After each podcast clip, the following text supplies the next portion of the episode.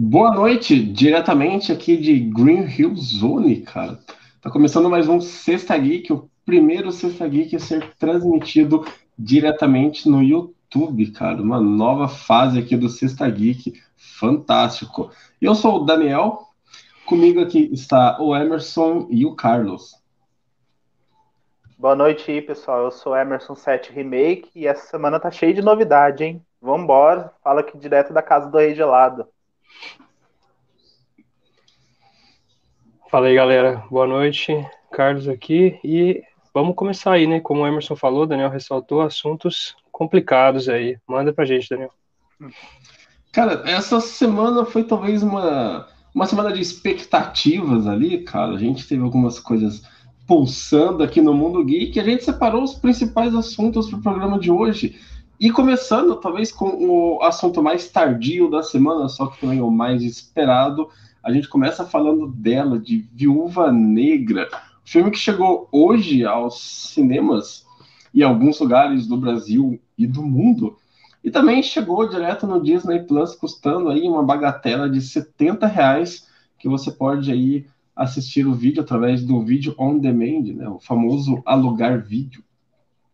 Caramba, falam de Viúva Negra bem complicado, cara. O filme tem pontos altos, pontos baixos ali. E tem a Scarlett Johansson que manda muito bem, cara. Talvez aquela seja uma carta de amor aos fãs, porque ela entrega o papel, uma das melhores execuções de Viúva Negra a gente tem nesse filme. Há momentos que você assiste e fala, caraca, ela tá fazendo isso pelo fã. É, é, talvez uma carta de despedidas ali, cara, porque funciona muito bem. Ainda mais porque a gente sabe que ela não volta no, no universo da Marvel, né? Infelizmente. É, bom, talvez aqui não dando spoilers, cara, porque o propósito aqui não é dar spoilers. O filme ele começa com com a Natasha pequena, então tem, tem algumas cenas ali que você fala assim, caraca, isso é muito bem construído. Mas tem uma cena logo no começo que você fica meio assim, eita, que te fisga, cara. O começo te fisga. Tem uma interpretação de American Pie, cara, que é muito boa, é uma versão muito boa e que combina perfeitamente com a cena. É uma cena onde eles estão saindo dos Estados Unidos, está tocando essa música. Aí você já você é fisgado nessa cena, você fala: Caraca, o filme vai ser muito da hora, eu tô muito afim de assistir o filme de repente tem um time-lapse ali e já estão nos dias de hoje, e você fala, eita, queria mais daquilo. Então, ah, esse é um, um, dos momentos que talvez é, seja um, um guia para quem for assistir, tipo o Emerson, né? E será, cara, porque é, é um momento que você fica assim, opa, agora vai, mas aí também não vai. Mas talvez o mais legal de tudo no filme é que é uma produção Marvel com as principais características de uma produção Marvel. Você tem ali boas interpretações, boas, é, vamos dizer assim, é, boas versões de música, né? A versão de Smells Like Teen Spirit, que é muito da hora, e a cena onde toca essa música é da hora pra caramba. Dá, é tipo um clipe do Zack Snyder, cara. Talvez uma leve inspiração, fortemente inspirada em Zack Snyder. Porque realmente é muito boa. A música tá numa versão lenta, as cenas acontecendo, e você fala: caraca, eu quero mais disso. É... Sem falar da própria American Pie, que é muito legal também. Ela é tocada em diversas cenas, assim, de uma maneira muito bem colocada. O filme tem é, efeitos especiais que beiram algo bem DC mesmo, porque assim, cara, é tudo muito grandioso dentro de um micro-universo que está acontecendo ali no mundo. Então você tem uma nave gigantesca que é da hora pra caramba. Você tem ali cenas de ação, a cena que. Isso não chega a ser um. Talvez não seja um spoiler grave, mas é, talvez esse seja o motivo para você assistir o filme. Há uma cena em que o, o Guardião Vermelho tá fugindo, sabe, de um gulag, né, tipo uma prisão no meio do gelo ali. E, cara, essa cena é tão da hora que eu voltei um pedaço dela para ver de novo, porque tem um monte de explosão, de neve voando, tem helicóptero, gente atirando, gente subindo, gente caindo. Essa cena é fantástica. Então ele apresenta tudo que o filme da Marvel tem, tem easter egg, tem easter egg, eu não parei para listar os easter eggs, para dar uma estudada em alguns easter eggs, e óbvio que tem uma cena pós-crédito. Mas aí, Carlos, o que, que, você achou do filme, cara? Quais são as suas impressões? Cara, olha, esse filme realmente estava chamando atenção, né? Ele estava aí com a data de lançamento adiada, né? Foi adiado e tudo mais, teve um atraso devido à pandemia e todo aquele, aquele processo que ainda estamos, né? Então foi toda uma complicação envolvendo o filme. E você já colocou aí, cara, os detalhes da história dele. É uma trama, trama de, de investigação, espionagem, tem alguns conceitos ali onde de origem, né? É claramente um filme de origem e você vai aprender um pouco mais sobre a família da Romanoff, assim, a suposta família na qual ela pertence, você vai conhecer um pouco desses personagens. E eles são bem interessantes, são apresentados de forma tranquila, né, igual o Daniel falou ali, boas atuações. Isso daí o filme é inegável, realmente, efeitos especiais, você fica preocupado, porque, poxa, infelizmente é um filme que se trata de cinema, né? Eu fiquei com essa sensação o tempo todo, falei, poxa, eu queria estar sentado ali no, no cineminha e tal, assistindo ele tranquilo. Mas não, não, não, não foi o caso, e você percebe a grandiosidade dos efeitos, a maneira como os cortes na tela acontecem e tal, a, a, a própria imagem em si, e isso foi bacana, foi legal até ver na televisão também. Foi um filme bem assim, com efeitos a gente não pode né, reclamar. Realmente teve a qualidade Marvel, selo aí de qualidade, né? Então, agora sim, pensar no, no plot. O plot se desenvolveu, igual o Daniel falou, de forma bem básica, não teve tanto assim aprofundamento, mas eu acho que o ponto, o ponto mais chave mesmo do, da Viúva Negra, cara, é que infelizmente foi um filme de origem fora, fora do tempo, assim, sabe? Demorou muito. É, eu acho até, até que não é um spoiler a gente ressaltar isso, assim, o Daniel colocou na crítica, acho que é uma coisa bem neutra. que é essa questão do, do tempo que o filme foi lançado, né? Ele é, os eventos do filme ele acontece depois do Guerra Civil e aí você esperar esse tempo todo, é, esperar a morte da personagem, assim, me lembrou, me, me, passou a mesma sensação do Loki. O Loki eu também tive essa mesma impressão, sabe? Poxa, precisava disso existir assim? Podia ter existido antes, talvez, né? Podiam ter feito antes, mas tá, tá, tá ok. É uma, uma produção ok ela é interessante, ela tem ali longas duas horas de duração, né? Isso acaba sendo um pouco também entediante, assim, para pouca proposta narrativa, né? Não tinha tanta narrativa, acho que tinha mais coisas explodindo, gente correndo e tal, mas assim, funcionou tudo muito bem, então podia só não ter as duas horas e tal. Assim, como um filme, assim, como um todo, é legal você assistir ali, você vai ter duas horas, você vai curtir um filme interessante, de aventura, com aqueles efeitos, né? Qualidade já esperada, você já sabe que você vai gostar dos efeitos. As coreografias, elas têm alguns detalhes, mas passam despercebidos, assim, se você não se não se importa tanto, então é tranquilo. Acho que Viúva Negra tá aí, cara, tá aí. Tá, o hype tava grande, mas eu não sei se era isso daí que eu queria ver, não, entende? Cara, é, falando em coreografia... deixa eu perguntar uma coisa, pera, só te interromper aqui. É, você assistiu o G.I. Joe? Cara, eu não assisti. É, você fala... Ah, você perguntou pro Carlos, desculpa. Não, não, perguntei pra você mesmo. Você assistiu G.I. Joe? Porque talvez ajude a criar uma imagem do que é Viúva Negra, cara. Mas manda lá, cara. Então, é, esclarecendo que eu ainda não assisti o filme, então, primeiro que eu tô feliz que vocês não mandaram nenhum spoiler, mas eu li a crítica do que o Daniel escreveu pra gente lá no site, tá livre de spoilers. Quando vai rolar um, ele deixa bem avisado, então, quem, quis, quem tiver assistindo e quiser ir lá conferir, vai lá. E, cara, eu concordo com tudo que vocês falaram. Eu acho que esse filme teria um peso, assim, muito maior se tivesse sido lançado lá. Talvez quando ele foi planejado ser lançado, né? E, e, e atualmente, assim, quando todo aquele arco da Guerra Infinita, das Joias do Infinito, já tá fechado e a gente tá só no hype, né? Pelo multiverso.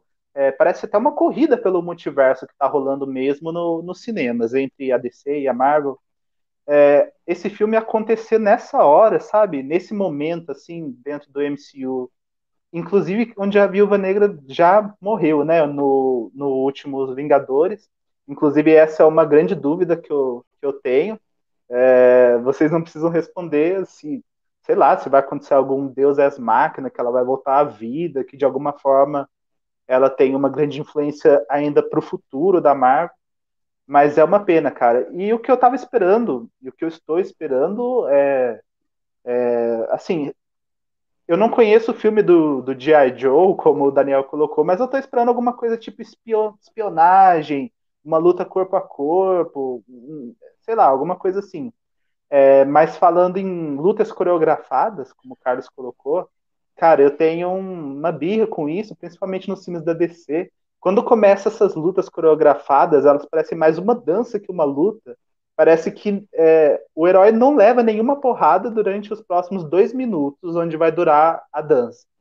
E, e, eu acho isso muito sem graça. É claro que os atores né, e as atrizes têm muito mérito por saber é, né, fazer a cena, mas eu acho isso bem sem graça, sabe? Não tem nada assim de inesperado, não tem alguém, tipo assim, levando um soco e caindo. É, por os dois minutos do herói dando um show de, de acrobacia. Mas enfim, cara, eu tô achando uma pena que esse filme tenha vindo nesse momento. E, e eu achei uma pena também quando eu vi a nota que o crítico deu lá no site, duas estrelas, mas eles estão nos explicando aqui agora por que, que o filme merece essa nota. Mas então, cara, é, comendo um pouco mais pra gente sobre o filme, é, será que a Viúva Negra tem é, grande importância para o futuro da Marvel? Será que não? Sem dizer spoilers, por favor. Cara, é, sem spoilers, a ideia aqui é não dar spoilers, mas não tem como dar spoiler já que eu estou falando do filme, né? Seria, seria algo genérico, vou soltar uma frase genérica nesse momento, não tem como. Mas a Viúva Negra, aliás, a Natasha, ela é só uma das viúvas negras. Ah, sim. Que tem lá a, a Sala Vermelha, que é a Organização do Mal e tudo mais. A Sala Vermelha é onde eles fabricavam viúvas negras. Então existem diversas viúvas negras. Aí, cara, eu vou dar um spoiler de uma cena que, que nem vem tão ao caso, nem é um spoiler grave, mas quando você assistir, você vai sentir isso, cara. Mas que você é psicólogo, você entende sei lá, essa questão de trauma, de choque. Uh, há uma cena em que a, a Natasha, a Helena e vamos dizer assim, a galera do bem salva as viúvas negras. É, meio que toda viúva negra tá, um, tá tipo, sendo controlada, aí ela meio que corta esse, vamos dizer assim, esse encanto, né? não encanto porque é ciência, mas vamos usar a palavra encanto que é mais fácil. É, corta tipo esse encanto, aí todas as viúvas negras param de ser controladas, a Natasha fala assim: Ó, oh, agora vocês saem daqui. E ela só, tipo, não, beleza, vambora. É, essa cena, é, ela é muito mal feita, porque não tem um choque, tipo, caraca, peraí, eu tava sendo controlada. É, mas, mas essa cena, ela dentro do contexto, depois, ela tem umas reviravoltas, uma importância maior. Mas esse momento foi, tipo, muito tosco, cara. Foi bem filme B mesmo, onde essas coisas não têm consequência. Mas o que você falou, cara, a, a, a Natasha em si, ela morre mesmo, tchau, e vai lá se aposentar. Que aí já fica uma informação, cara, que a Marvel, eu não lembro se foi o Kevin Feige que falou essa semana, mas alguém da Marvel falou que a Marvel não tem mais intenção de fazer contratos longos com os atores. Então, talvez a partir de agora a gente comece a ver a galera por menos tempo de tela, né? O que pode ser bom ou pode ser ruim, sei lá. Dependendo do personagem, pode ser muito bom. A Natasha morre. Aí a Helena é a única que sobra, assim, das principais no filme. Não que a Natasha morre no filme, é claro, né? Não tem como ela morrer no meio da história. Uh, a Helena meio que, pelo que parece, isso é um spoiler, mas não é um spoiler, porque não é um spoiler do filme, mas talvez seja um spoiler do, do, do MCU, né? a Helena meio que vai assumir o manto de viúva negra, mas nada disso é, é confirmado, porque como a, a Helena é tão mostrada durante o filme, tem tantos diálogos com ela que indicam que ela vai ser a sucessora, como está acontecendo com todos os outros personagens, né? Estão passando o manto para alguém. Então talvez a Helena seja a, a sucessora, porque daí eu não vou mais falar disso para não dar nenhum tipo de spoiler grave, porque daí tem um spoiler meio grave. Mas o, o filme, cara, tem tem algumas cenas ali que eu fico pensando, assim, cara, por que será que fizeram isso, sabe? Como, por exemplo, tem uma cena no final que explode uma nave gigantesca, é tipo aquela aeronave da Shield, sabe? Só que aparentemente é bem maior. Ela cai, estoura tudo, beleza, um monte de coisa acontecendo. Só que aí você lembra que o filme da, da Viúva Negra ele acontece entre depois de Guerra Civil e antes de Guerra Infinita. Então, tipo assim, como é que nunca foi mencionado isso, sabe? Não é tipo, alguém falou assim, ó, vocês não podem falar sobre isso no futuro. Não, porque é uma nave gigante caindo em algum lugar do planeta. Então tem, tem momento que você lembra e fala, putz, cara, esse filme não deveria estar acontecendo nessa linha do tempo. Ele deveria estar acontecendo, por exemplo, antes de todos os filmes e falando como que a, a Viúva Negra, né, a Natasha, chegou na SHIELD. Porque aí seria legal, cara. Você não ia ter essas sensações de que, ah, sério, isso tá acontecendo. Mas fora isso, cara, recomendo muito você assistir. As cenas com o Guardião Vermelho são muito boas. Cara, eu gostei pra caramba, principalmente das cenas da prisão, são da horas pra caramba. E é um, a cena do jantar em família também é muito boa, tá? Então fica aí. Eu vou. Não vou falar mais, não vou acabar dando algum spoiler, mas. Mas é isso, cara. Viúva Assistirei Negra. assim que é possível, cara. Tô muito ansioso.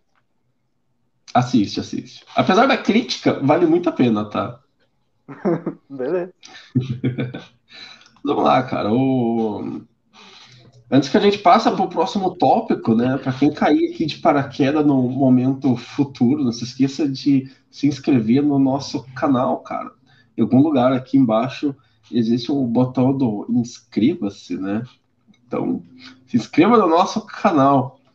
Mas já que eu já tô falando de Marvel, cara, a gente pode partir para o próximo assunto que também é Marvel, que é o quinto episódio de Loki. Na verdade, eu vou acabar estendendo um pouco, não vou falar só do quinto episódio, porque é, é, acho que é importante falar um pouquinho antes. A minha experiência com Loki começa comigo abandonando a série. Eu vi o primeiro episódio e falei, eita, cara, é ruim de doer, né? Eu não gostei, eu fui tipo, nossa, não gostei mesmo. Mas aí, cara, a gente tem umas reviravoltas na série que você fala assim, caraca, meu, vale muito a pena assistir. Uh, e principalmente por causa da, da tropa Loki, né? Uh, o Loki Verso, tipo, isso é legal pra caramba. Apesar de não ser muito trabalhado, porque a série é meio curtinha, mas é legal pra caramba. Aí, cara, chegou o quinto episódio, eu tinha dado abandonado, eu maratonei tudo para poder assistir o quinto episódio no lançamento, que é o penúltimo episódio. E, cara, foi tipo assim, meu, isso é muito legal.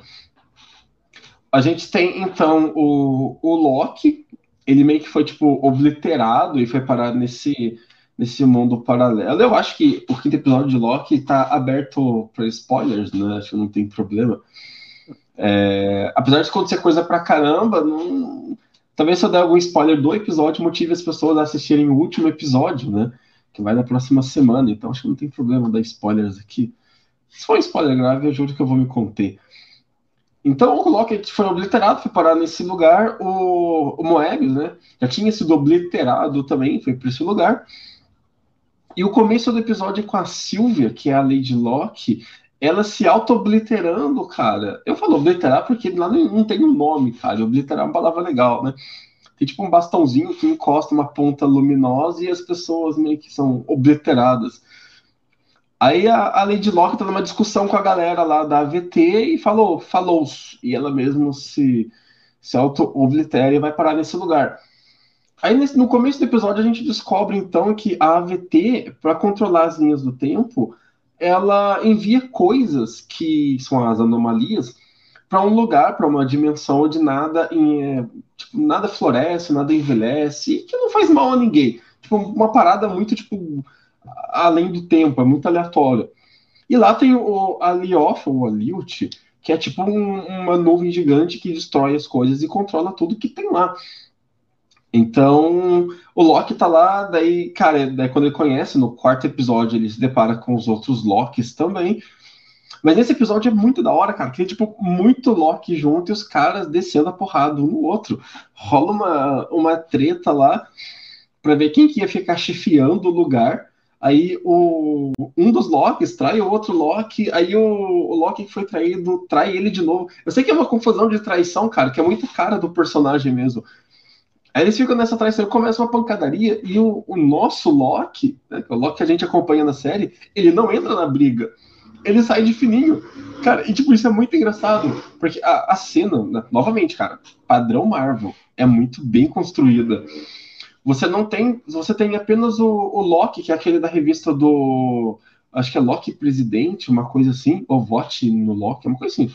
Eu sei que é o Loki Presidente é o único Loki que tem a cara do, do Loki mesmo. O resto são atores diferentes. Então, isso é legal. Porque daí você vê pessoas diferentes caindo na porrada ali, tipo, bem diferente. Até as armas são diferentes. É, aí rola essa cena de briga e eles fogem. Aí tem o final que, cara, o final é muito louco. Onde a gente tem o Classic Loki, que é o, o, o velho Loki, ele reconstruindo o Asgard, fazendo uma, uma ilusão de Asgard inteira. Cara, e essa cena é da hora, ele faz. É... E tá ele lá assim, todo muito louco no meio, a nuvem gigante, que é uma criatura indo devorá-lo, e ele lá enfrentando. E, cara, essa cena vale muito o episódio. A cena dos Locks brigando também. Mas esse é o, talvez, não que seja o melhor episódio, mas é, é o episódio mais completinho da série. Ele tem, tem uma qualidade excelente, ele resolve pontas soltas que foram deixadas nos outros episódios. É, ele responde perguntas que ninguém fez, mas que quando são respondidas a gente fala, ah, beleza, agora eu entendi tal coisa. Então, talvez assim, ele seja um excelente penúltimo episódio. Agora, não sei se o último episódio vai ser bom, porque esse episódio foi muito bom. A, a gente tem a relação do, do Loki, o Moebius e a, a Lady Loki, que se chama Sylvia, sendo, tipo, meio que amarrando. A gente chega num ponto onde todo mundo é legal. E isso, cara, eu acho que. Eu acho que talvez valha muito a pena fazer o seguinte, fazer o que eu fiz maratonar a série agora, tá ligado? Você maratona todos os episódios, porque você não vai ficar com uma sensação ruim. Você vê o primeiro episódio e fala, hum, primeiro episódio, cara. Sei não, mas aí quando você maratona, você fala, cara, vale muito a pena, vale muito a pena. Mas é isso, velho. Eu queria muito que, que todo mundo assistisse Loki, cara. Agora, talvez não no começo. Mas, cara, é, eu tô com medo desse último episódio ser meio atropelado, hein? Porque eu tô sentindo várias questões que foram e ficando de lado, assim, e só agora no último que eles vão abordar. Eu concordo, você escreveu muito bem. Eles responderam perguntas aí nesse quinto episódio que a gente tinha, tava até esquecendo de fazer. É, é, colocou muitos pontos nos is, né? É, sem deixar o, a comédia de lado, né? Porque eu acho que, que o Loki está sendo um dos personagens mais carismáticos aí da, da Marvel. É, mas eu tô com medo desse último episódio, cara. Eu acho que, sei lá, ele devia ter mais de uma hora. Talvez vocês se cansem aí de assistir tudo isso, mas acho que tem que ter bastante tempo para abordar muita coisa. É... E eu queria te perguntar, cara, é, já que, tipo assim, o Loki ele é, é um vilão no universo Marvel. E até agora a gente não descobriu na série ainda quem que é o vilão da série deste vilão querido que é o Loki. Mas aí, na sua opinião, nesse último episódio, você acha que vai revelar quem é esse vilão? E quem é esse vilão, na sua opinião? Cara, é, então, não ter um vilão, já que o Loki é um vilão, né? É, foi meio chato. Talvez isso que tenha me frustrado no começo, porque foi tipo, ah, mano, estão jogando, vai aparecer um vilão de qualquer lugar genérico aí, e é isso. Mas não, não tem um vilão genérico meio que até agora ela segue o mesmo princípio de WandaVision. O, você não tem um vilão muito específico, você tem uma agência tentando agir, mas daí uh, o que é nos apresentado, né, tipo a face da moeda que mostram pra gente, é que a agência não é tão legal assim. E é meio que só isso mesmo. Uh, a gente tem lá então aqueles, aqueles guardiões do tempo que eram tipo androides, tá ligado? Tipo, umas paradas que era, não, era, não era nada, só tava lá representando. A, a gente tem o Loki, já que geralmente o Loki ele é visto como vilão, mas ele não é vilão nessa série, principalmente por causa da Sylvie e toda a narrativa em torno dela. Então, meio que a AVT é, seja o vilão da série, porque é uma agência que segue uma norma muito rígida e que acaba fazendo coisas que seriam tidas como antiéticas. Tipo, eles mandam uma menininha Loki para esse lugar e é falado que ela morreu, tá ligado? Tipo assim, é bem triste, não é uma coisa que você fala, não, de boa, mandou pra lá, eles vão resgatar. Não, você fala que a menininha morreu. Talvez a AVT, cara, seja a vilã, mas ainda tem o último episódio, talvez tenha alguma revelação no último episódio. Eu, eu não sei, cara. Mas eu fico com a AVT. Ah, então, cara, é, eu, eu também estou muito curioso para saber quem é o vilão. Isso que você falou, talvez até seja uma tendência aí na cena nas séries da Marvel, né? onde o vilão é uma corporação é, intangível, né, abstrata. E aí vai sendo construída a identidade dessa corporação durante os episódios para no final o nosso herói conseguir se livrar das correntes dessa, dessa corporação. Mas, é, e cara, eu tô esperando ser trapaceado. Eu quero que o Deus da trapaça me trapaceie também, entendeu? Porque esse Loki tá muito fraquinho, cara. Todos os outros ali estão mais, mais fortes que ele, então, tem mais lábia que ele e o nosso Loki tá muito devagar por enquanto. Então, se eu fosse chutar, eu diria que ele mesmo ali deve estar tá por trás de algum esquema e ele vai salvar todo mundo. Mas, mas você, eu vi que você, assim, pegou um ritmo depois do primeiro episódio. O que, que você diria, assim, que muda do primeiro para os outros que, que melhora? Por que, que melhora depois do primeiro episódio? Cara, tem duas coisas. Primeiro que, assim, o primeiro episódio é um fanservice gigantesco. É tipo uma cebola de fanservice. Você vai tirando uma camada, tem outro fanservice, vai tirando tem outro, tá ligado? Lá no meio tá o Loki. É, então, isso assim, o primeiro episódio ele dá uma, uma quebrada, porque ele é um episódio de apresentação. E ele não deixa nada muito instigado ali, você não fica, pô, eu quero ver tudo. Mas aí o segundo episódio apresenta a, a Lady Locke. Então já, já começa a dar um ritmo bacana. O terceiro episódio é o Loki e a Lady Locke, né, a Sylvia. Aí o quarto episódio já tem o, um monte de coisa acontecendo. Aí tem também o. Aí no final tem o Loki com a tropa Loki aparecendo no Loki verso lá. Então, assim, a série, ela. Talvez por conta do primeiro episódio não ser tão legal, ser muito fanservice, talvez a galera é, ficou muito preocupada em atrair pessoas e fazer aquela experiência Marvel, onde você assiste e fala, cara, isso é outra coisa, isso é outra coisa, vou procurar isso. Aí o primeiro episódio é bem assim. Do segundo para frente, o foco é a narrativa. E talvez a aparição da Lady Locke seja o principal motivo da série ficar legal. Quando ela aparece, cara, aí. Porque assim, ela é contra a AVT. Sabe? Ela não fala que quer derrubar a VT logo de cara, mas ela é contra. Então você vê que tem agora tipo, um vilão, um inimigo, alguma coisa para ser contra. E tem aquele embate de herói e vilão e tudo mais. Apesar que nesse não tem muito herói e vilão, mas o embate é de bem e mal é o mesmo. Então talvez seja isso, cara. A, a Lady Locke ela chega e tá com o tempero que, que faltava. E é claro, tem os acontecimentos ali que também você fala: caraca, isso foi muito legal como, por exemplo, o, no episódio que o Moebius é obliterado, você fala, caraca, e agora? O que, que vai acontecer com ele? É, daí nesse episódio foi respondido o que acontece com ele. Então, assim, a série ela vai dar um tipo montanha russa, ela sobe, e ela, só que assim, dá uma quedinha bem, né? Talvez a subida seja o hype, né? Ela vem com o hype dela assim, primeiro episódio cai e o resto sobe pra caramba. Então, talvez esse último episódio a gente chega lá no topo lá, aí quando acabar a gente vai estar feliz e vai cair de novo, vai ser aquela queda final da montanha russa. Mas com certeza é a Lady Locke, cara. Ela é o que, o que faltou no primeiro episódio. Se ela aparecesse no primeiro episódio dar um tchauzinho assim, cara, já tava excelente. Cara, eu achei interessante aí o que você falou, hein? Eu acho até que eu vou começar a assistir, que eu sou dessas pessoas aí que não, o primeiro episódio mesmo já acabou meu hype ali mesmo. Mas aí, pelo que você falou, quem sabe, eu vou, vou colocar na lista. Mas assim, eu vi uns assuntos aí na, na internet, cara. Eu vi o que rolou fotos, né? Tipo, não tô por fora da trama e tal, mas as fotos estão rolando, né, cara? Assim, o que, que você pode dizer pra gente aí desses, desses easter eggs aí que foram soltos aí, pequenas pérolazinhas jogadas aí para os nerds, cara? Conta aí pra gente. Cara, esse último episódio, acho que foi um dos episódios com os easter eggs mais bacanas e os mais difíceis de encontrar dentro do episódio. Né? Eu. Quando eu assisti o primeiro, pô, foi uma chuva de easter egg, não foi tão interessante. Do segundo para frente, a quantidade de easter egg acabou não diminuindo, talvez diminuiu um pouco, mas acabou sendo mais discreta, então foi mais legal. Às vezes era uma frase que alguém dizia, alguma coisa assim. Então, assim, a série é recheada de easter egg, cara. Tanto que eu fiz lá uma lista no site sobre os cinco easter eggs mais legais até agora. Né?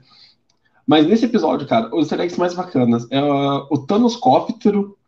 Cara, na hora que vê um, um, helicóptero escrito Thanos, tipo, você começa a dar risada, porque isso é uma piada muito grande. Apesar de não ter sido uma piada na época, né? É, outros tempos, né? Tem Isso- também o isso Loki. aí foi. Isso aí foi quando o Thanos foi estagiário do Cidade Alerta, daí ele andava de helicóptero gravando. É, é bem por aí mesmo, cara. É bem por aí. Ai, cara. Sempre que eu vejo um helicóptero passando aqui agora, eu vou, eu vou pensar nisso, cara. Ah, então, o Thanos Cóptero é, é um easter muito louco. Tem o, o Thor Sapinho, isso eu não lembro dele. Eu, apesar de eu saber da história dele, eu não consigo lembrar de muita coisa. Porque acho que foi uma das coisas que eu li só porque alguém falou que existe, sabe? Foi uma época que eu nem ligava muito pra essas coisas. E, é, principalmente quadrinhos de super-heróis. Mas tá lá, cara. Tem uma ceninha tipo, muito discreto mesmo.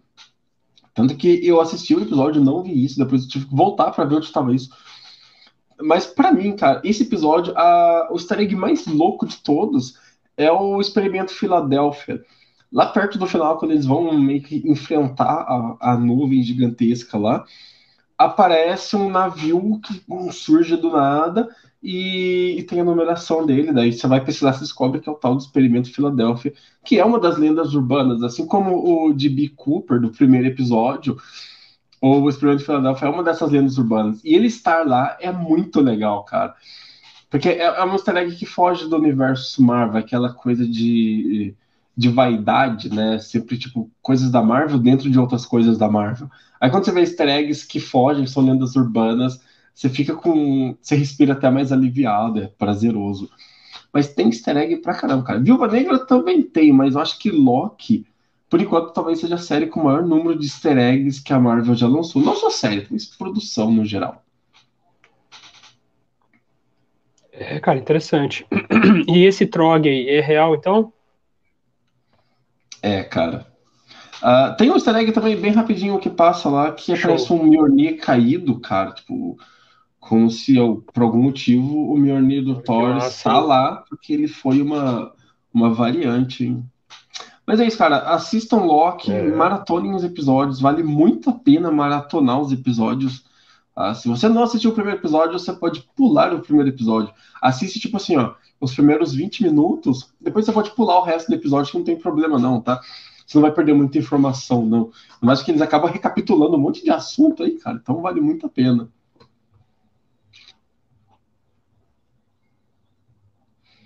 Mas e, cara, o que, que vocês consumiram essa semana, cara? Como é que foi essa semana geek de vocês? Cara, olha só, e já passando pro, pro próximo assunto, eu zerei finalmente Final Fantasy VII Remake, que foi um jogo aí da, da PS Plus que foi de dois meses atrás, se não me engano, eu demorei um pouquinho para começar, mas aí com um pouquinho mais de 50 horas, demorou até mais porque eu tive que ficar upando os personagens para passar no, no chefão final. Mas vamos falar, né, cara, desse jogo aí que eu tô do lado de dois dinossauros aqui que com certeza jogaram muito Final Fantasy já.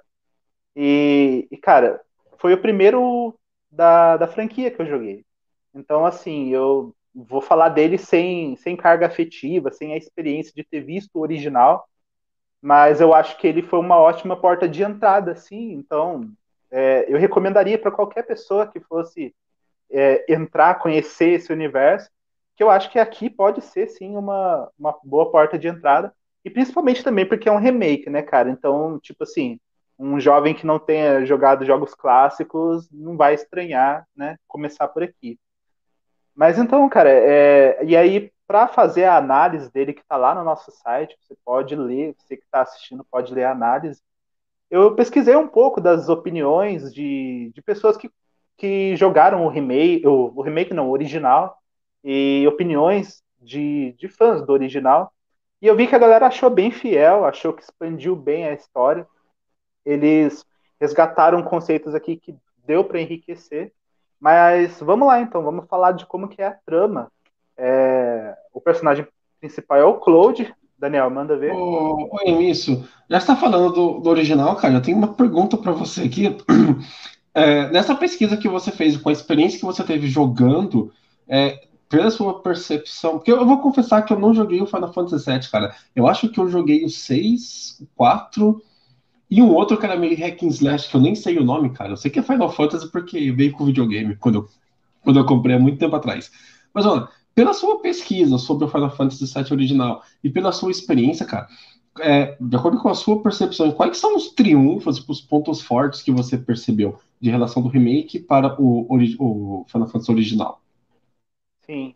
Ah, cara, eu não preciso nem citar o gráfico, né? Porque é óbvio que tá muito melhor. É, parece jogo aí de uma geração atrás. Mas eu acho assim que o grande triunfo, cara, é como tem mais, mais desenvolvimento disponível, mais tecnologia, deu para colocar mais tempo no jogo, né? Mais elementos. E aí isso abriu portas assim para algumas discussões, alguns desenvolvimentos dos personagens que pela, pela pelo estudo que eu fiz assim do de quem jogou o original não tinha tanto. Então, aí eu já vou aproveitar para começar a falar do enredo, né? Que o Claude ele faz parte de um grupo revolucionário chamado Avalanche, cujo objetivo é destruir uma empresa chamada Shinra, que manipula uma, um tipo de energia vital emanada da Terra, que é ma a macro ou macro, não lembro agora.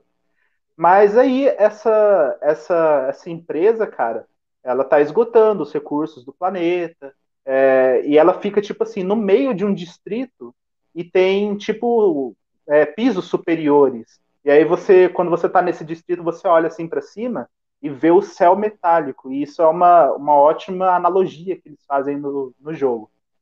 É, então, cara, só isso, sabe? É, é, uma discussão muito atual. Como que essas grandes corporações são opressoras e é, não tratam com ética os recursos naturais, seus trabalhadores, os cidadãos ali da cidade que, que o cerca, né? Então, esse já é um dos, da, dos triunfos por quê? Porque no jogo original não tinha tanto espaço para abordar de maneira profunda isso. E um detalhe que eu posso acrescentar a essa pergunta que você fez é que mostra, inclusive, o pai da Aerith, que é uma das personagens jogáveis do, do game. É, ele era um dos trabalhadores dessa, dessa empresa e sofreu um acidente. E aí, numa das missões do game, você vai na casa dela e você vê o pai dela tá acamado, né, doente por causa do acidente. E aí aquilo gera um momento assim é, emotivo dentro do game, que ela conta a história dele. E, e, esses detalhes, sabe, enriqueceram os personagens, fazem você assim se apegar uh, aos personagens durante a trama do game. E eu acredito que todo esse desenvolvimento não teria sido possível no, no original. Bom, continuando a falar um pouquinho do enredo. Então tem esse grupo Avalanche que tem a missão de, de destruir a Shinra. E lá é, são são assim associados, tem o presidente, tem os coordenadores, são todos os vilões do game e isso a gente já esperava. Fazem experimentos bizarros, é, tratam de maneira antiética os recursos, e aí você começa a conviver com aquele distrito que está abaixo da Shinra, cara. E são populações pobres, cada um ali com os problemas de gente comum, sabe? E aí você vai criando laços ali de amizade com as pessoas do distrito, elas vão te passando é, missões secundárias para você fazer durante o jogo. E é muito bacana, cara. É, o cenário, assim, é muito bonito. É, apesar de ser um lugar é, pobre, onde eles enfatizaram elementos, assim, para enriquecer a história de como, como aquela população é maltratada. A hora que você olha, assim, para cima, você vê o céu metálico e é claro que no, no, decorrer do jogo você vai acabar subindo lá em cima para destruir a, a Shinra. Aí enquanto você vai subindo, o céu vai se aproximando. Eu achei aquilo incrível, sabe? Não parece só aquele wallpaper estático do, de fundo. Você vai subindo, ele vai chegando perto mesmo, como se fosse o horizonte, cara. E eu achei isso muito da hora. Então, eu acho que assim, os personagens tiveram um ótimo desenvolvimento. É, cenas cinemáticas, cara. Assim, que você você solta o controle e fica assistindo para absorver a experiência sensorial. E para os fãs aí mais saudosos, como é o caso do, do nosso amigo Carlos, é, tem o, os colecionáveis que você pode pegar, que são CDs, que aí você, você pega e pode tocar em umas, num, num, jukebox que tem em alguns lo, locais do, do game, e aí é a trilha sonora antiga, cara. Eu achei isso sensacional. Muito maneiro. Muito maneiro mesmo, cara. Cara, então, deixa, deixa eu te fazer uma pergunta. Tô, tô vendo aí, você tá. É, vou aproveitar esses, esses trechos aí, esses conceitos que você apresentou, cara. Como que você acha que isso daí contribuiu, assim, para modernizar o, né, o enredo do jogo? Você tá falando do enredo, Fala aí pra galera, porque às vezes o cara olha e fala, ah, o Final Fantasy é antigão, esquisito, né? Como é que isso modernizou? Por que que ficou diferente? De fato, sim, sim. né? Ah, cara, porque, assim, com esse tempo de desenvolvimento e de enriquecimento desses personagens, é, alinhado também a trilha sonora, essa cena cinemática, sabe? Tipo, o, um dos personagens é o Barrett. É, eu não sei se no jogo antigo é, ele já mostrava a família dele, ele tem uma filha e tal. Mas nesse jogo, cara, ele, ele fala o tempo todo sobre a filha dele, e o objetivo dele é, é, nem é salvar o mundo, sabe? Dane-se o mundo. Ele é totalmente assim dedicado à filha dele. E isso é muito fofo, cara, tá ligado? Faz você gostar mesmo do personagem. Então, é, eu acho que isso moderniza muito, sabe? Eles trazerem discussões assim que são modernas é, sobre ética, sobre cidadania, entendeu? E, e esses personagens são muito bem desenvolvidos. Então você se apega ao personagem e a, as lutas são muito boas, assim, é, apesar de terem os turnos, né, entre as batalhas, é, são muito equilibrados. Ele tem aquele, aquela barra de Active Time Battle, se eu não me engano, que ela vai enchendo assim automaticamente. E aí, quando ela fica cheia, você pode mandar um ataque especial com poder, com magia. E, e isso cadencia a luta, sabe? Deixa ela bem equilibrada. A cada boss diferente você faz uma estratégia para matar ele. Não é nada repetitivo. É, eu sei que o Carlos gosta de ficar lá equipando as armas, upando as habilidades. Tem isso presente, então tudo é muito bem distribuído, cara. É muito bacana mesmo. Manda ver, Daniel. Oh, eu vi lá a sua crítica, eu li. É, confesso que eu fiquei com um pouco de vontade de jogar, cara. Esse foi um momento onde eu lamento por ser caixista, né, cara? Mas, é, mas, cara, tanto na crítica quanto aqui agora, você só tá tecendo elogios ao jogo, cara. Tem pontos negativos. Eu sei dois pontos negativos já, cara. Que primeiro é que só tem na Sony, tá ligado? Isso é um ponto negativo pra caramba. E o segundo que a gente sabe que ele não é um jogo completo, mas fora isso, tipo, tem outros pontos negativos que você foi percebendo? Cara, é... isso aí que você citou não é negativo, não. Isso aqui é o meu momento de glória, entendeu? É o meu momento que eu dou risada na cara de vocês. Que toda semana eu tenho que engolir seco aqui o serviço porco da Sony, cara. Agora não, agora tá aí, ó. Não, mas brincadeiras à parte, cara. Sim, tem alguns pontos negativos. Uma coisa que incomoda muito é que você não pode pular é, no jogo. E eu acho que, assim, como eles fizeram um remake, sabe? Não custava né, disponibilizar o pulo. Aí quando tem um inimigo voando ou é, uma torre né, de tiro assim num, num piso elevado, você tem que trocar para o personagem que tem uma arma de longo alcance ou jogar magia, não tem ataque corpo a corpo. Isso é muito chato, cara, entendeu? Ou então outra coisa disponível que dá para fazer também é você chegar bem embaixo do inimigo que ele dá um pulo automático. Mas daí você tem que se deslocar até no, no local exato que está o inimigo. E aí isso leva alguns segundos cruciais. Então eu acho que isso faltou. É, e alguns problemas assim de, de gráfico durante a cena, as cutscenes, sabe?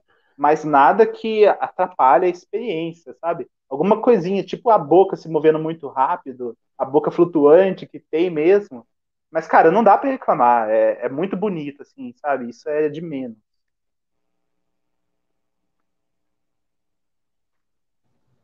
Maneiro, cara. Mas, assim, é, você acha que também isso tá relacionado, você tá, você tá usando com o PS4 Slim, né?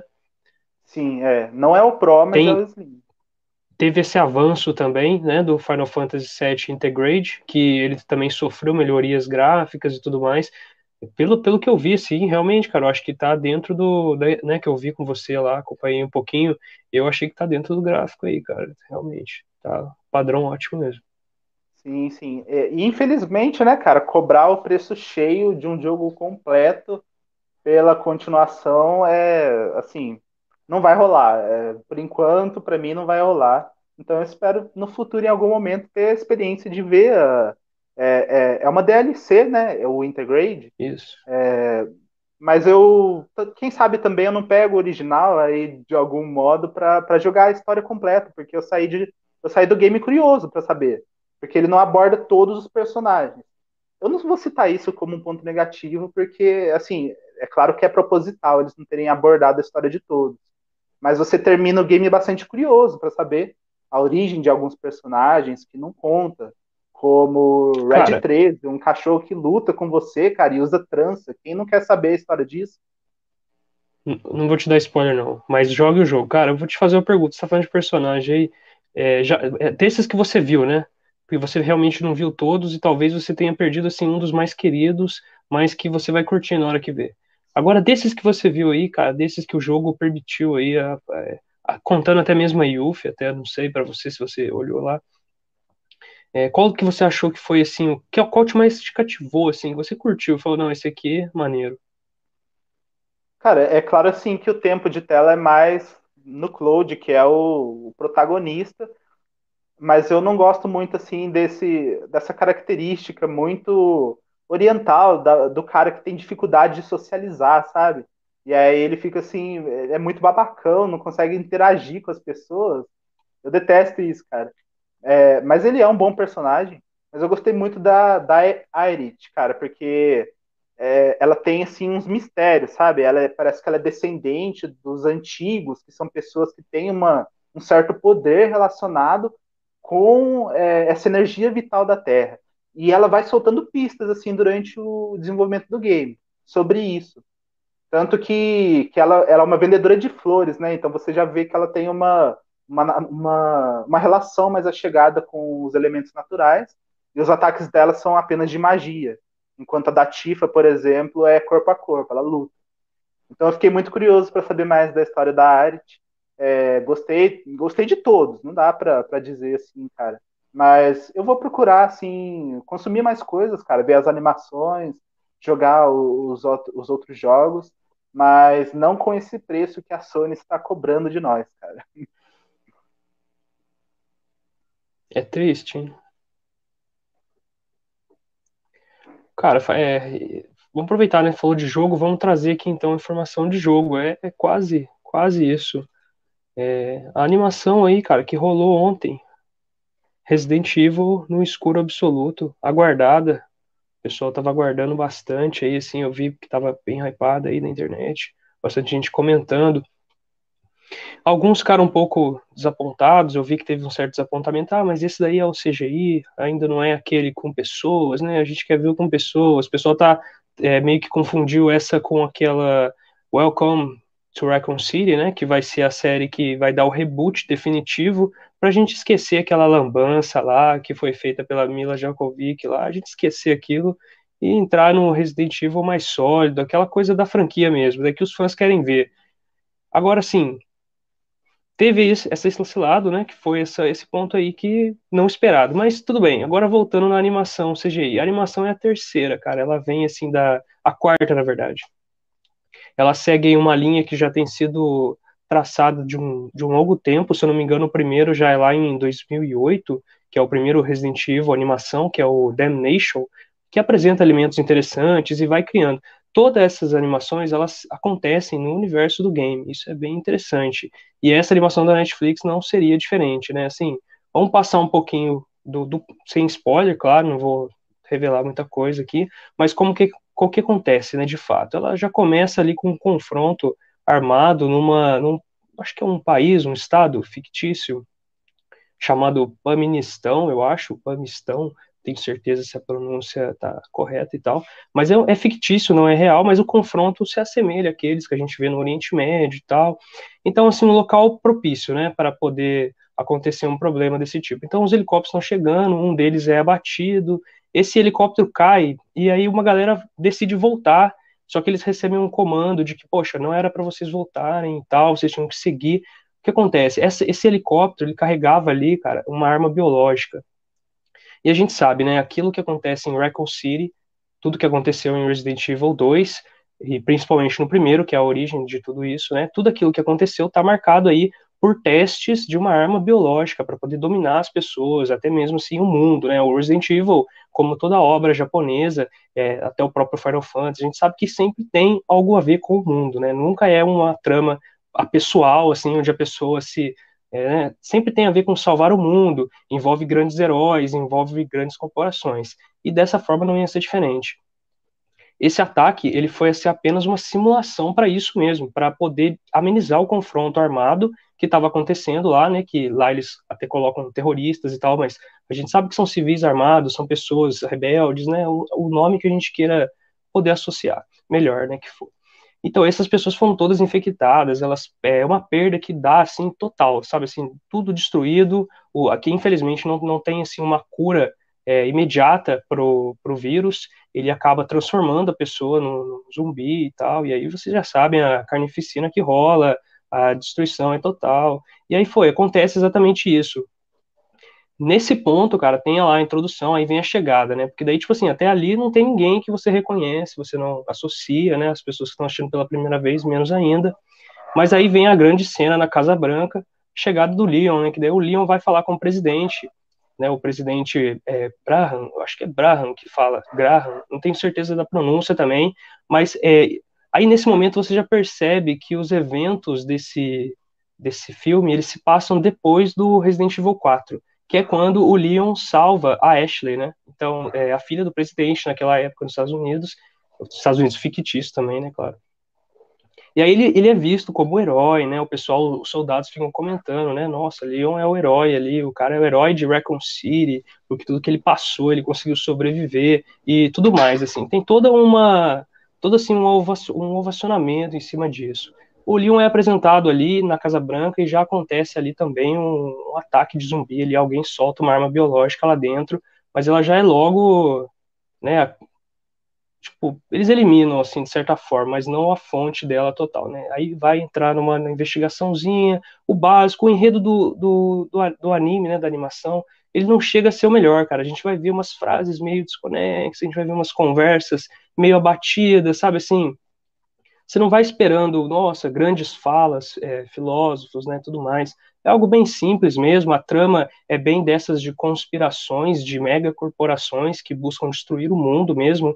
E nisso o Leon tá ali para investigar é, é, esse processo, né? Ele vai encontrar algumas coisas suspeitas, principalmente o ex-soldado, né, mas que ele atua como forma espião, que é o Jason ele tá meio que infectado com o vírus, cara, e aí ele precisa da cura do vírus e ele vai ser um dos motivos que o Leon vai ficar em cima e vai tentar descobrir mais um pouco. A Claire também vai aparecer, claro, né? Todo mundo tava aguardando meio que ansioso por essa dupla, porque a dupla já bem, né, hypada e o pessoal que é fã gosta bastante dos dois.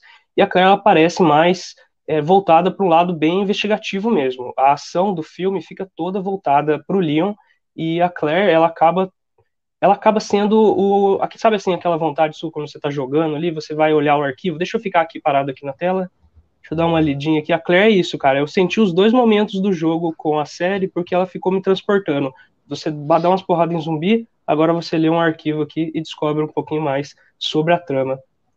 E aí é bem legal porque eles mencionam a organização da Claire também, que é a Terra Save, né? Que ela é tipo uma ONG que resgata crianças de ataques, né? Crianças e qualquer outra pessoa que que sofreu ataques de, bio, de bioarmas, né? Armas, é, armas biológicas, no caso. E, e, tipo assim, mencionam, e a primeira vez que é mencionado isso é em Resident Evil Damnation, que é o filme, o primeiro filme lá de 2008. E aí é bem legal, esse, esse, essa organização dela, a próxima vez que é mencionada é no Resident Evil Revelations 2, que daí você, ela vai ser sequestrada e tudo mais, é um, é um jogo bem bacana também. Agora, voltando ali nos personagens, né, comentando da Claire, é, fora os dois, cara, eu acho que quem, assim. É, não tem mais nenhum outro personagem que vai ficar vivo até o final, assim, sabe assim, né? Acho que todo mundo já se espera o Resident Evil aquilo lá, né? Tiro, muita explosão, então é difícil que alguém saia no final ali vivo de, dessa, dessa, dessa zona, né, cara? É quase que impossível. Mas o, o, os dois conseguem carregar, para quem é fã, com certeza vai se satisfazer ali com pequenos momentos ali, com, com, né, com leves, é, leves é, cenas de comédia, acho que tem alguma coisa ali. Eu cheguei a rir, mas não, não entendi direito se era porque o, era o objetivo do negócio, mas tudo bem, entendeu? Eu ri ali no momento. Acho que talvez tenha um certo humor ali para você também. Os gráficos, né, o CGI, esse que é o problema, a galera não gosta, mas assim, pra galera que não gosta de animação em CGI, eu também não gosto muito, não sou fã dessas animações, mas assim, é, não, é só não ir esperando muita coisa. O Resident Evil, ele passou por diversos três momentos, né? Três momentos chaves e o Vendetta, que é a vingança, como tá aí na Netflix, foi o último. E os gráficos melhoraram bastante com comparação à Vendetta. Você vai ver grandes cenas, você vai ver momentos interessantes. O Leon tá bem casca grossa, sabe assim? Vai ter cenas do jogo, onde, do jogo, tá vendo? É, da série, onde você pensa, poxa, eles vão acabar de falar aqui e, e, vão e eu vou jogar, eu vou poder mexer o personagem. Eu fiquei com essa impressão assim em diversos momentos. Isso é bem é bem interessante, mas claro, é um detalhe que está muito mais relacionado ao fato de eu, de eu gostar da franquia e tudo mais. Mas no todo, cara, eu acho que Resident Evil funcionou muito bem, aí, somando esses, esses detalhes, a ação ela é bem frenética, eu acho que ela acontece dentro da medida e, e vai apresentando tudo, tudo ali, cara. Acho que tudo que você queria ver, assim, em questão de referência, você vai encontrar, se você provavelmente se você é fã da franquia lá, você vai encontrar aí quem tá assistindo, porque vai querer é, ver esse filme, essa série, vai. Também podia ser um filme, viu? É outro detalhe aí, já aproveito falar aqui, cara. Que quatro episódios de meia hora Podia ser um filme, tranquilo. Dava um filme aí, a gente podia ter assistido um filme ou dois, talvez, né? Lançados igual Sailor Moon, talvez, naquele modelo. Teria sido bem interessante também. Mas, assim, uma, uma série ótima, manda ver, cara. Cara, ô, Carlos, você ficou falando do, do Leon, cara. É, você acha que o do Leon ser o herói dele tá tão presente assim? Você acha que isso é fanservice? Foi tipo, não, vamos fisgar a galera aqui, vamos meter esse fanservice.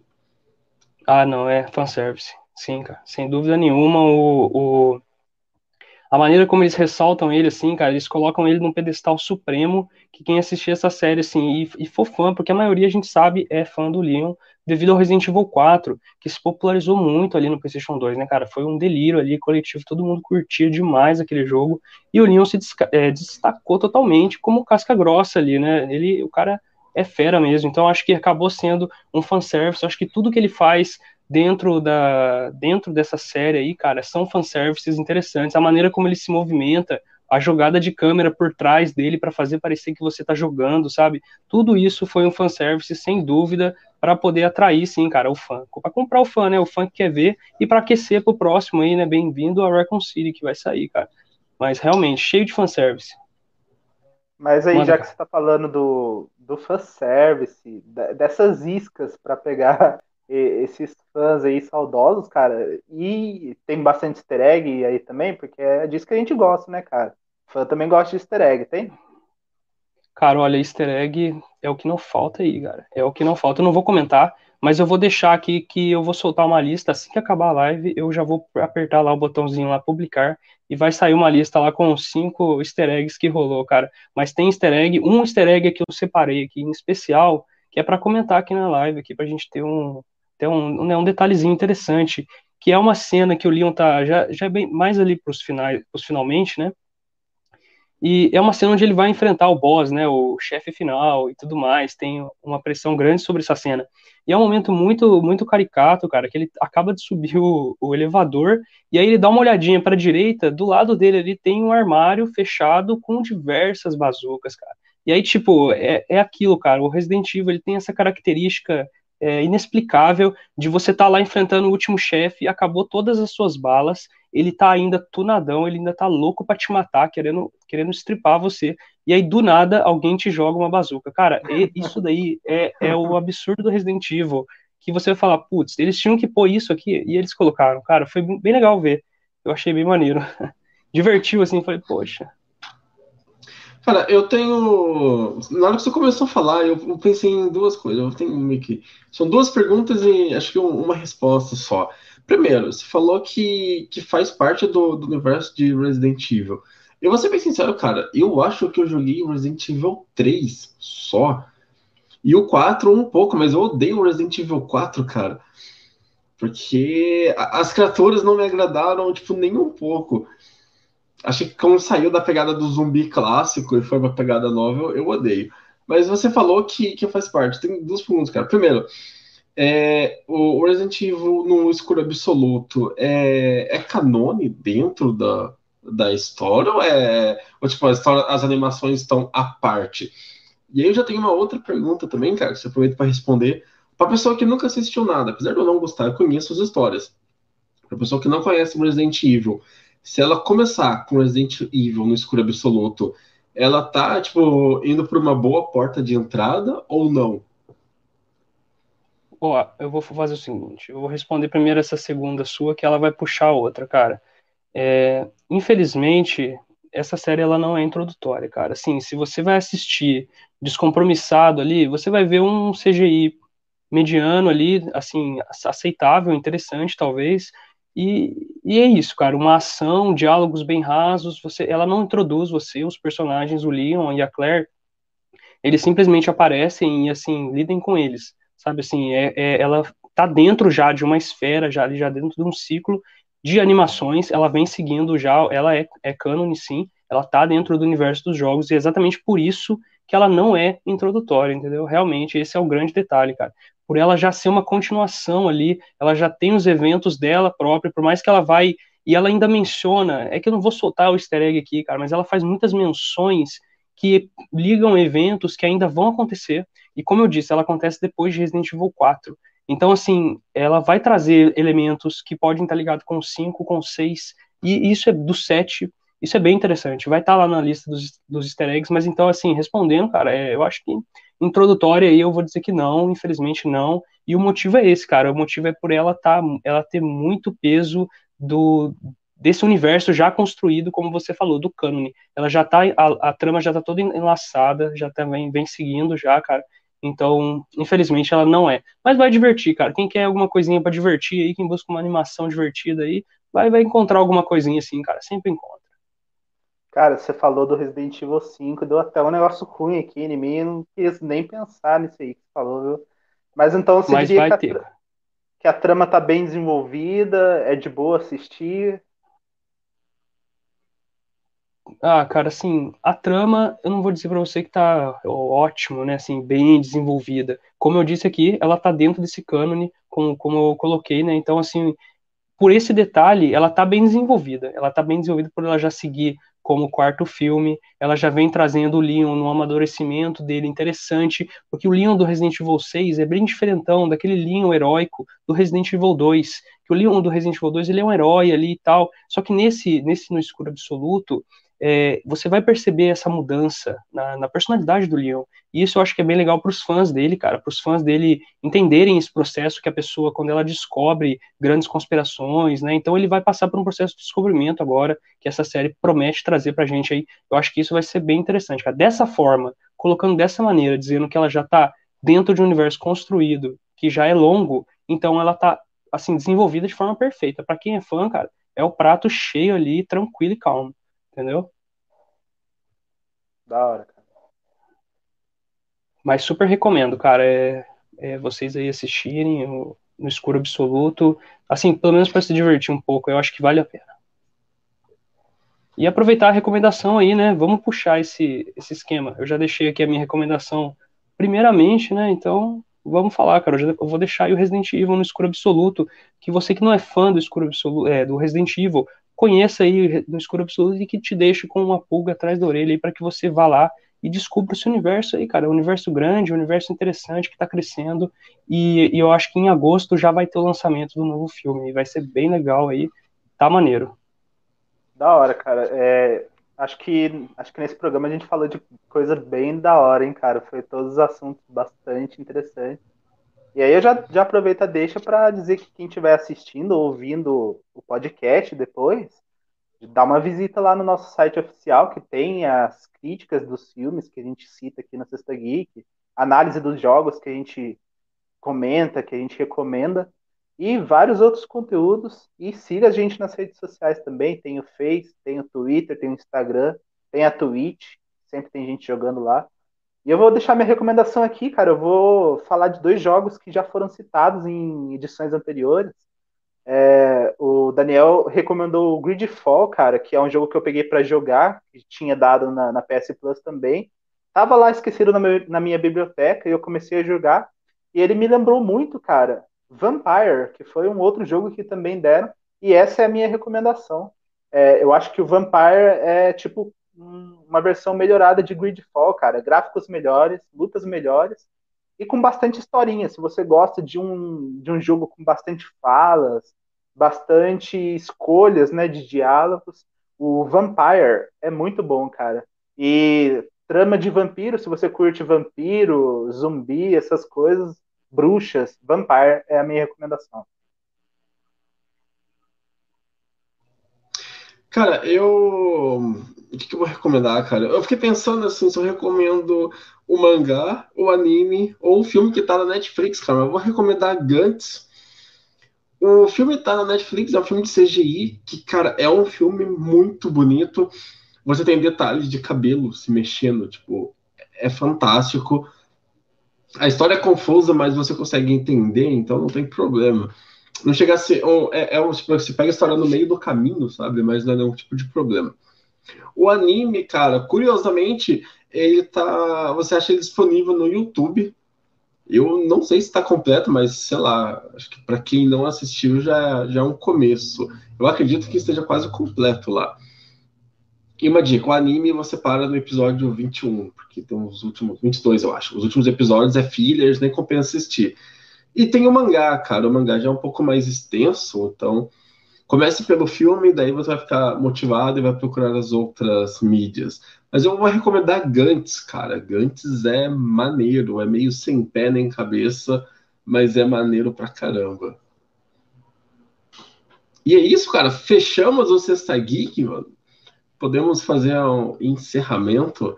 Fica aqui então o nosso convite singelo, cara, para quem aparecer nesse momento, se estiver aqui nesse momento ou no momento futuro, né? Se inscreva no nosso canal. Não deixe de conferir a nossa página no Facebook.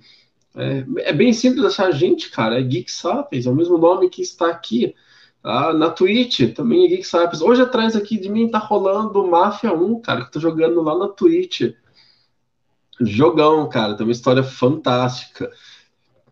E eu acho que é isso, cara Espero que todos tenham uma ótima sexta-feira. Acesse lá o geeksapiens.com.br para esses assuntos e outros assuntos do mundo geek, com algumas coisas muito doidas que a gente posta lá, algumas listas de curiosidades, algumas análises, críticas e alguns artigos também. Fechamos? Fechamos. Boa, Boa noite, noite, galera. Bora jantar que eu tô com fome. É isso aí. Bora jantar que eu tô com fome, cara. Então a gente se vê até